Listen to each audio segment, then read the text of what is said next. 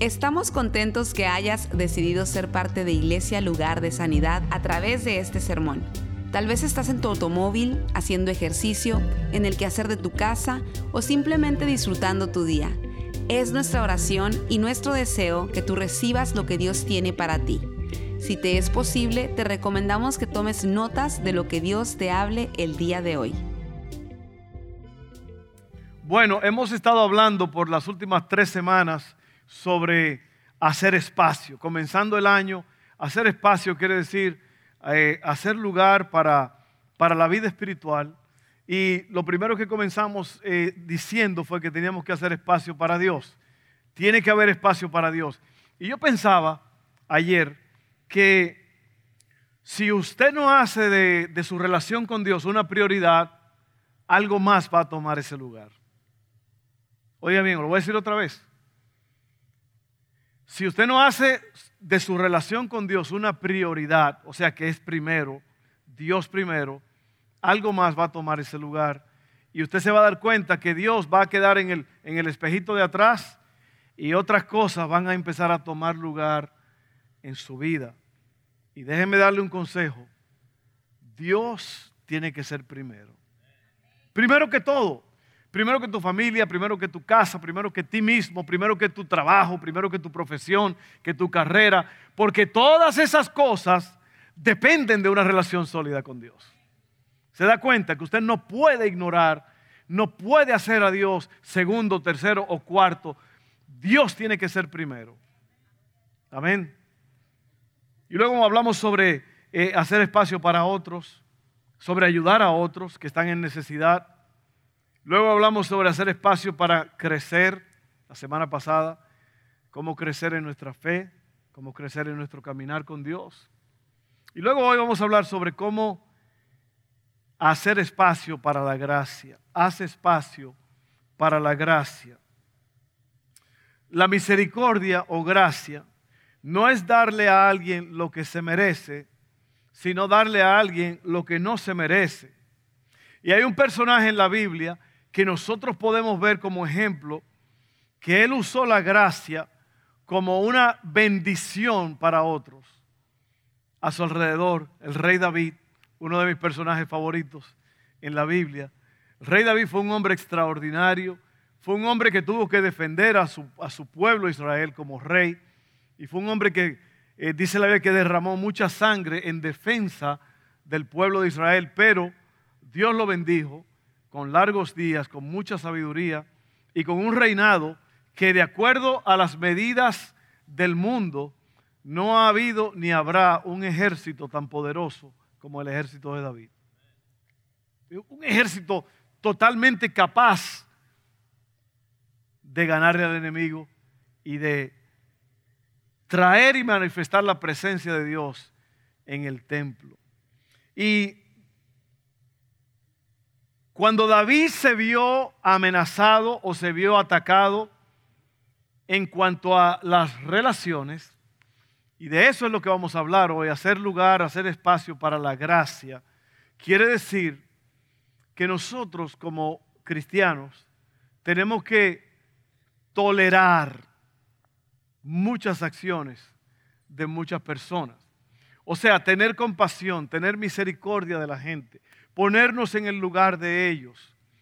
Porque si no hacemos eso, vamos a, vamos a encontrarnos en esta vida con muchos dolores y con muchos pesares. Porque alguien dijo una vez que cuando tú perdonas a alguien, estás soltando a un preso. Y el preso no es la persona que perdonaste, el preso eres tú mismo. Porque si no se otorga el perdón, si el perdón no se da, entonces tú vas a vivir una vida miserable, porque el perdón te libera. El perdón te hace libre. ¿Ok? Entonces yo voy a leerles aquí en Colosenses 3, 12 al 14, palabras sabias del gran apóstol Pablo. Y él habla de esto, nos da una, una orientación, nos enseña un camino para cómo poder lidiar con las otras personas. Porque ¿cuántos de ustedes saben que hay personas que son inamables, personas que son difíciles de amar, difíciles de tolerar.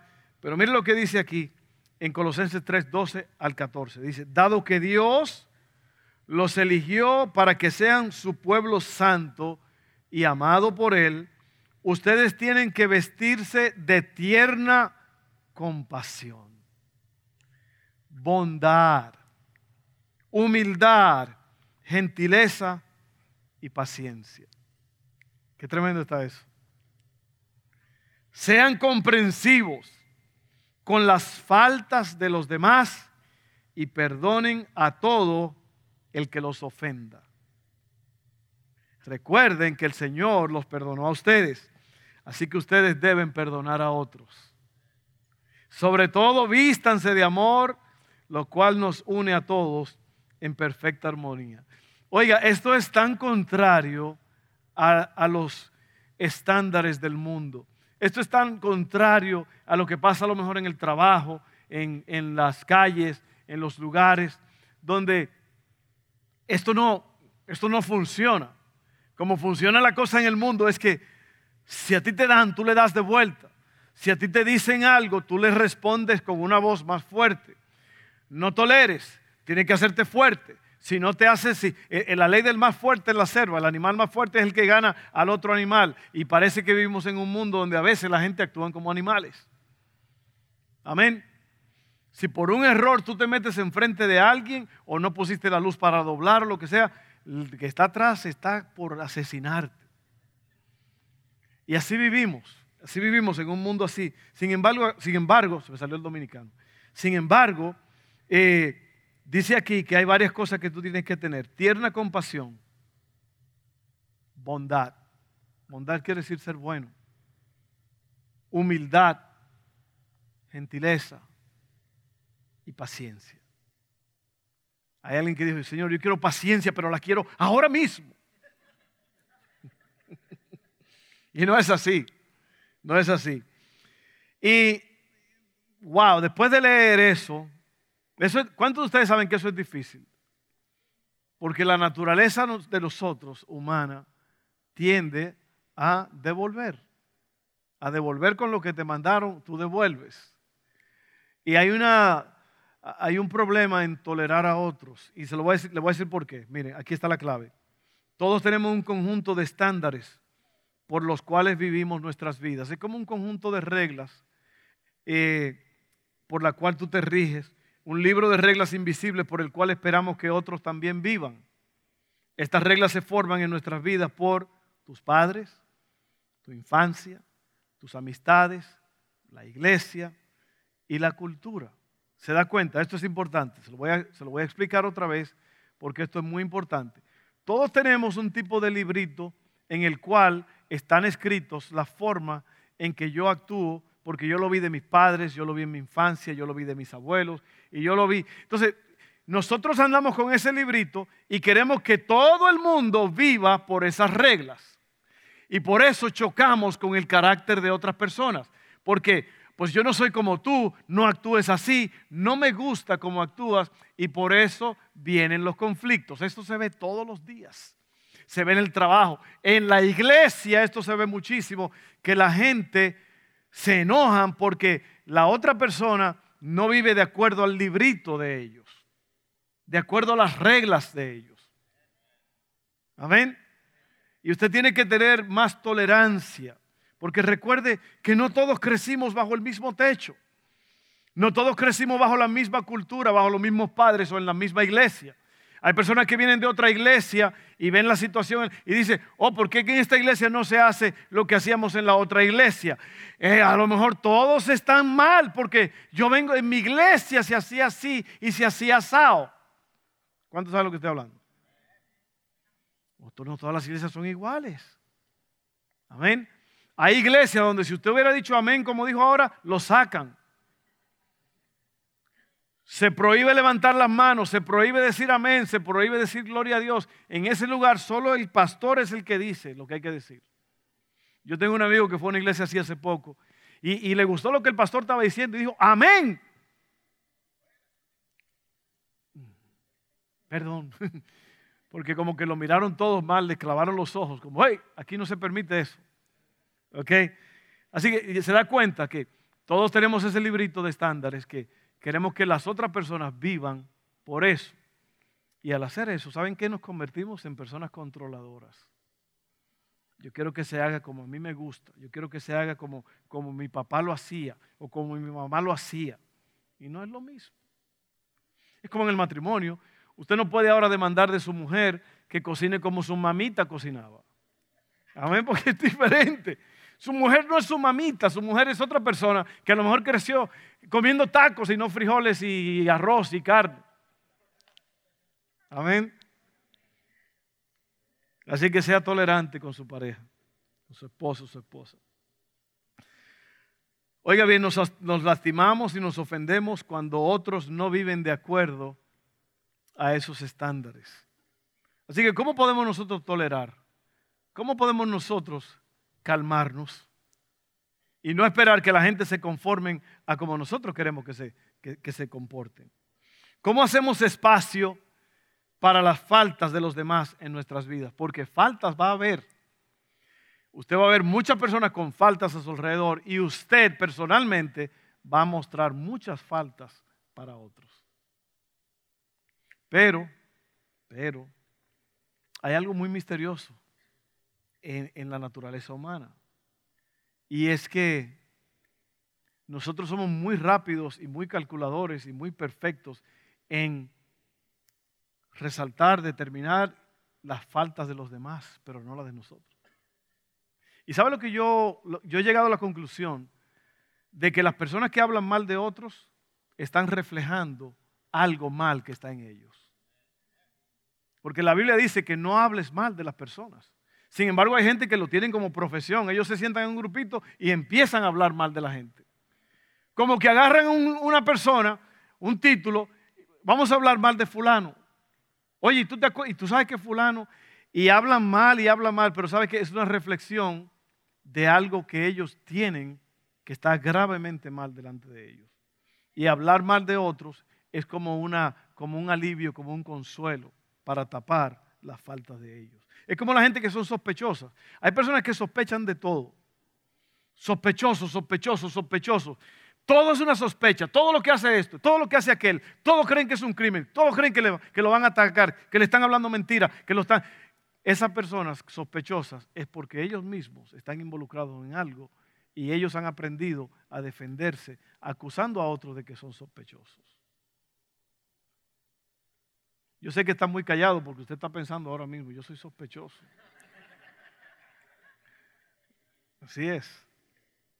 Cuando usted sea sospechosísimo de las otras gente, mírese a sí mismo y vea si es que usted ha hecho sus travesuras por ahí y usted, y usted, y usted no quiere que sospechen de usted. Amén. Ahora vamos a ver esto, vamos a ver a David, porque David es un tremendo ejemplo de esto. Vamos a ver lo que David hizo en esta historia, de cómo él mostró espacio para la gracia en otra persona. Y esta, esto es muy importante porque la persona a la cual David le va a tener misericordia es un muchacho llamado Mefiboset, que es hijo de Jonatán, hijo del rey Saúl, que era enemigo. David, Saúl fue un rey, el primer rey de Israel, y fue un hombre que el pueblo lo eligió porque ellos querían rey como las otras naciones. Dios no quería rey, Dios quería ser el rey, él, a Israel. Pero Dios dijo, bueno, si quieren un rey, que agarren un rey. Y ese fue Saúl. Saúl fue un rey muy malo, muy responsable. Y luego vino David, lo suplantó, pero toda la historia de mientras David se estaba preparando para ser el rey, Saúl lo odiaba y quiso matarlo. Varias veces lo persiguió para acabar con él. Así que Saúl era un enemigo increíble de David.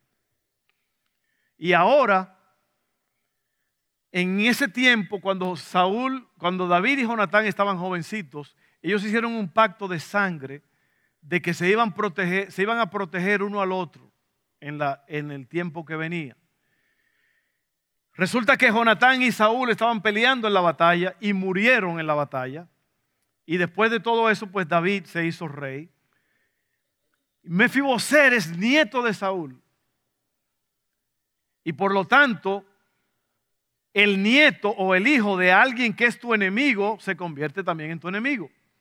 Tú no quieres mostrar compasión ni misericordia, o sea, en los estándares humanos. ¿ok? Y esta es la historia de lo que pasa cuando David busca a este muchacho para mostrar misericordia a favor de él. Segunda de Samuel 9, 1 al 6, dice así, cierto día David preguntó, ¿hay alguien de la familia de Saúl que aún siga con vida? ¿Alguien a quien pueda mostrarle bondad por amor a Jonatán? Entonces mandó llamar a Siba, un hombre que había sido uno de los siervos de Saúl. ¿Eres tú Siba? le preguntó el rey. Sí, señor, lo soy, contestó Siba. Enseguida el rey le preguntó, ¿hay alguien de la familia de Saúl que todavía viva? De ser así, quisiera mostrarle la bondad de Dios. Usted, usted está siguiendo la historia. Eso está tremendo. Sí, uno de los hijos de Jonatán sigue con vida, está lisiado de ambos pies. ¿Dónde está? Preguntó el rey. En Lodebar. Le contestó Siba. En la casa de Maquir, hijo de Amiel. Entonces David mandó a buscarlo y lo sacó de la casa de Maquir. Su nombre era Mefiboset. Era hijo de Jonatán y nieto de Saúl. Cuando se presentó ante David, se postró hasta el suelo con profundo respeto. David dijo, saludos Mefiboset. Mefiboset respondió, yo soy tu siervo. Y yo creo que la primera cosa, el primer punto que vamos a hablar hoy, y lo vamos a hacer rápido esto, es, recuerda de dónde vienes. Recuerda de dónde tú vienes. Porque cuando tú recuerdas de dónde tú vienes, tú puedes tener más tolerancia con las personas que, con las cuales tú estás tratando, que a lo mejor también vinieron de donde tú venías o de similar eh, estilo de vida. Y tú, si tú recuerdas de dónde tú vienes, tú puedes tener tolerancia con esas personas. Y ya como dijimos, Saúl fue un rey terrible. Dios eligió a David para sucederlo. David, Saúl estaba extremadamente celoso de él. Y cuando todo esto pasó, cuando todo este tumulto y todas estas cosas de guerra y todas estas cosas de la muerte de Saúl, la muerte de Jonatán, se armó un, un pánico. Y en la casa de Jonatán había una mujer que era la que cuidaba a Mefiboset, que tenía cinco años. Y cuando ella, cuando por la amenaza y por el pánico, ella salió corriendo, agarró al niño y en esa prisa se resbaló, algo pasó y lo dejó caer. Y el niño fue tan mal herido que quedó lisiado de los pies desde ese momento. Entonces, David no está siendo reactivo, él no está reaccionando en esta situación, él está siendo proactivo. Él buscó a alguien para mostrar amabilidad. La gracia nos hace proactivos y buscamos nosotros también a alguien para mostrar amabilidad. ¿Por qué? Porque nosotros sabemos cómo éramos y de dónde venimos. Y cuando vemos personas así, en vez de juzgarlos y condenarlos, lo que hacemos es que los buscamos, tenemos misericordia con ellos y operamos en la gracia de Dios a favor de ellos para que ahora ellos también sean partícipes de las cosas buenas de Dios. Amén. Tenemos que recordar la gracia que fue dada a nosotros. Si tú eras un borrachón loco, que te amargabas y bebías y, te, y, ahora tú eres cristiano y ahora tú andas hablando mal de los borrachitos. Mira este borrachito. Porque así hay cristianos que ahora se creen la última Coca-Cola del desierto. Sin embargo, las personas, las personas sanadas sanan. Así que cuando tú veas a alguien que tiene la misma condición que tú tenías, ten misericordia de ellos y muéstrale compasión y gracia. ¿Usted sabe lo que es la gracia? Favor inmerecido. Favor es algo que se, eh, gracia es algo que se hace a tu favor sin tú merecerlo. Amén. Ahora, dice que lo encontraron en Lodebar. ¿Usted sabe lo que quiere decir Lodebar? Lugar seco, sin pasto. Oiga bien, tierra baldía o tierra muerta, un lugar donde van los lisiados. Ahí estaba Mefiboset. Ahí está la gente sin Dios está en lo de bar. Las personas que no conocen a Dios, que están lejos de Él, sin su gracia, sin su bondad, están en lo de bar, están en un lugar seco, están en un lugar de tierra baldía, de tierra muerta. Y usted no se confunda con los... Dice la ley que no tengas envidia de lo que hacen iniquidad, porque como la hierba serán pronto cortados. Le voy a decir algo. La gente del mundo, que usted lo ve que están de fiesta en fiesta y de parranda en parranda, y que donde es la próxima, el, el próximo pachangón, y vamos para aquí y vamos para allá. Usted sabe que esa gente están en lo de bar, no son felices en verdad. Por eso están haciendo todo esto, para poder olvidar, para poder para poder mantener la mente en algo, porque en realidad una persona sin Dios tiene un vacío tan grande que ese vacío no le permite vivir. Y así están tus amigos mundanos, la gente en el trabajo, los hombres que se jactan de, que hicieron esto o de que hicieron aquello o que se tomaron tantas, tantos tragos, tantos, tantas copas. Todas esas personas están en lo de bar, están en tierra seca, están lisiados básicamente. Y tú tienes que tener compasión de ellos. Tu, gracia para los demás es directamente proporcional a tu comprensión de la gracia que has recibido. recibido, casi ahora me salió el español ahí. Las personas que se justifican a sí mismas tienen dificultades para dar gracia, pero fluye de aquellos que se dan cuenta de los perdonados que están. Es peligroso olvidar de dónde venimos. Es muy peligroso. La mayoría de nuestros dolores han sido causados por relaciones. La sanidad también va a venir por relaciones. Si perdiste tu relación con Dios, entonces tu fe no estaba en Dios, sino en las personas. Tenemos que hacer espacio para la gracia. Juzgamos a los demás por sus acciones, pero a nosotros mismos por nuestras intenciones. ¿Ok? Sé que, otra vez, usted no va a entender la gracia de Dios hasta que usted no haya sido afectado por la gracia que alguien más operó en usted. Una de las cosas que yo siempre he dicho y he, he actuado es que yo siempre trato de mostrar gratitud y bondad a las personas que han hecho algo por mí. Porque es, es extraordinario cuando alguien hace algo por ti. No tenían que hacerlo otra vez, eso es la gracia, que hicieron algo por ti que tú no merecías a lo mejor, tú no tenías lo que, lo que se necesitaba, pero alguien te lo dio sin ningún beneficio atado a eso, o sea, no estaban esperando nada de ti. Y yo creo que nosotros tenemos que ir más alto en, nuestra, en nuestro nivel relacional. Amén. Número dos, no permitas que el odio entre a tu corazón. No permitas que el odio entre a tu corazón. David tenía un nuevo poder como rey. Era un poder arrollador. Podía usar su posición para destruir a sus enemigos y sus críticos. La mayoría de los reyes, los presidentes, los gobernantes nuevos es lo que hacen. Buscan a los de antes para atacarlos. David estaba usando su nuevo poder para bendecir, no para maldecir. Cuando llama a Mefiboset no es para devolverle mal, sino para darle bien. Amén. Somos David muchas veces porque mostramos compasión y gracia, pero en otras veces somos Mefiboset porque alguien ha mostrado gracia, compasión a favor nuestro. Y el asunto es que vivimos en una cultura muy ofendida. Una cultura muy ofendida. Todos están indignados, enojados. Es la edad de la ira. Como cristianos deberíamos, ser más rápidos en perdonar que en ofendernos. Ahora, perdonar no significa que validemos el mal que nos han hecho.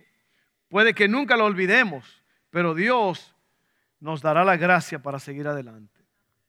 Ahora, dentro de todo esto, también a veces estamos rodeados por personas conflictivas. Las personas conflictivas tienen características. Las personas conflictivas tienen características porque hay alguien que dice, si si todo el mundo tiene problemas con fulano, es muy probable que fulano sea el problema. Lo voy a decir otra vez porque yo creo que no me oyeron. Una de las características de las personas conflictivas es esta. Eh, se llama el principio de fulano. Si todos tienen problemas con fulano, es muy probable que fulano es el del problema. Amén. Y estas personas conflictivas, como dijimos hace un rato, ellos no admiten que están mal.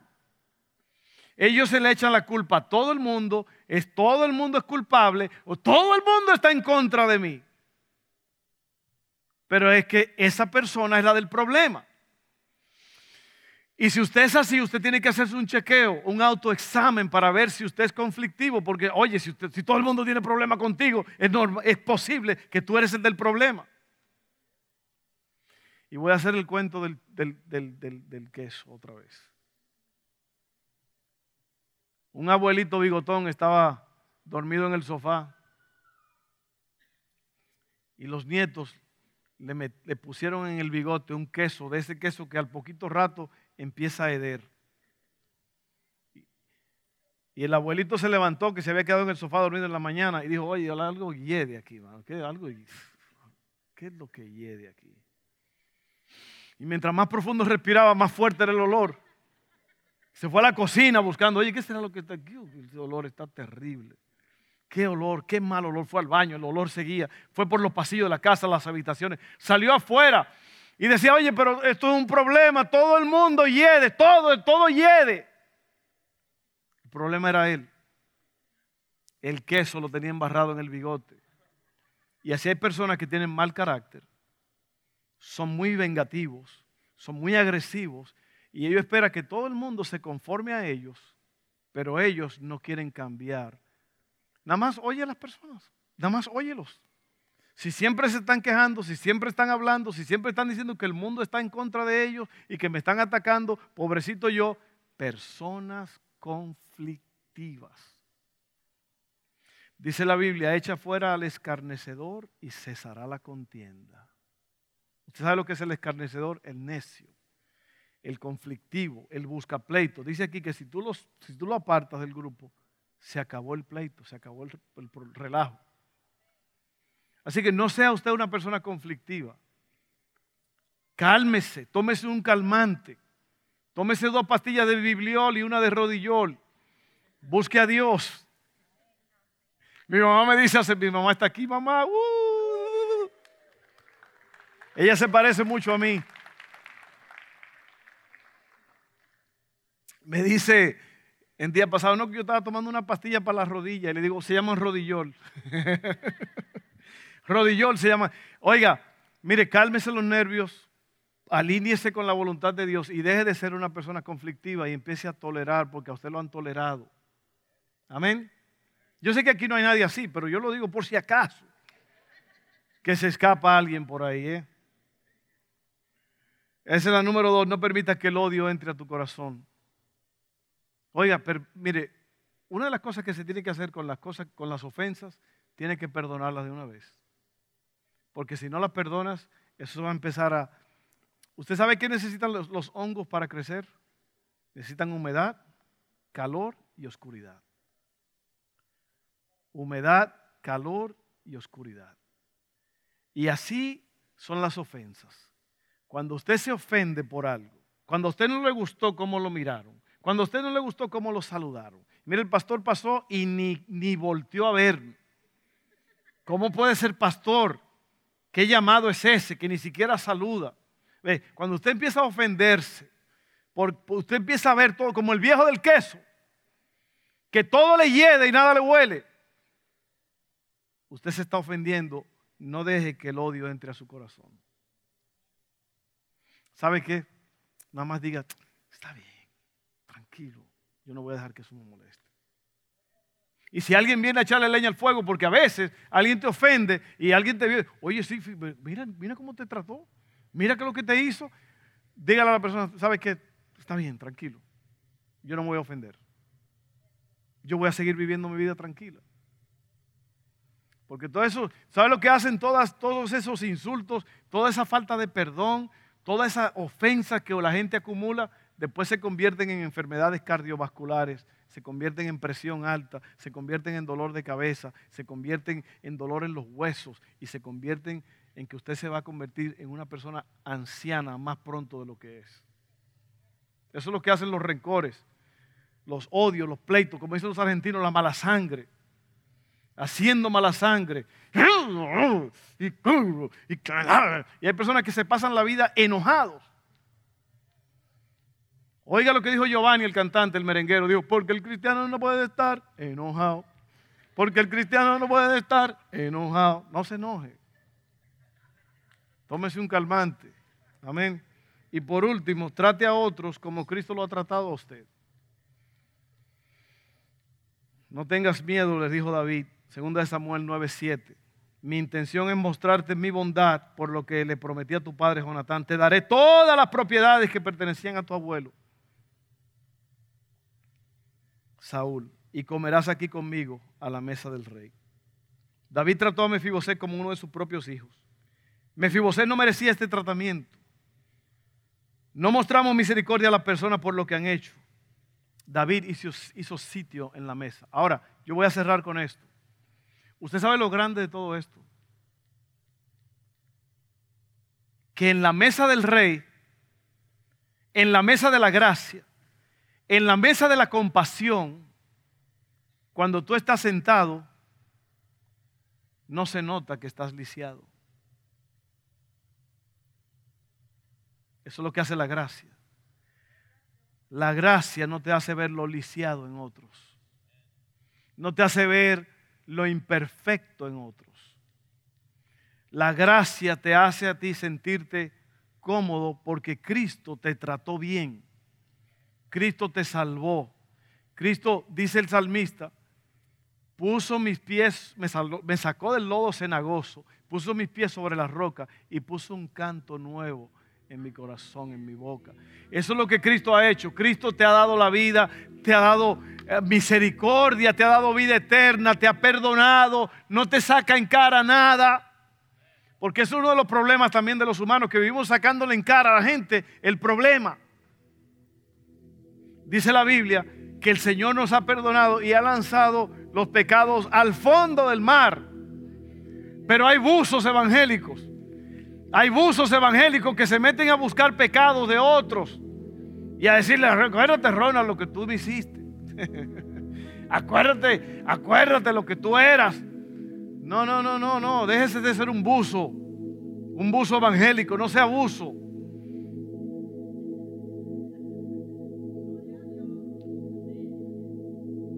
Como dijo,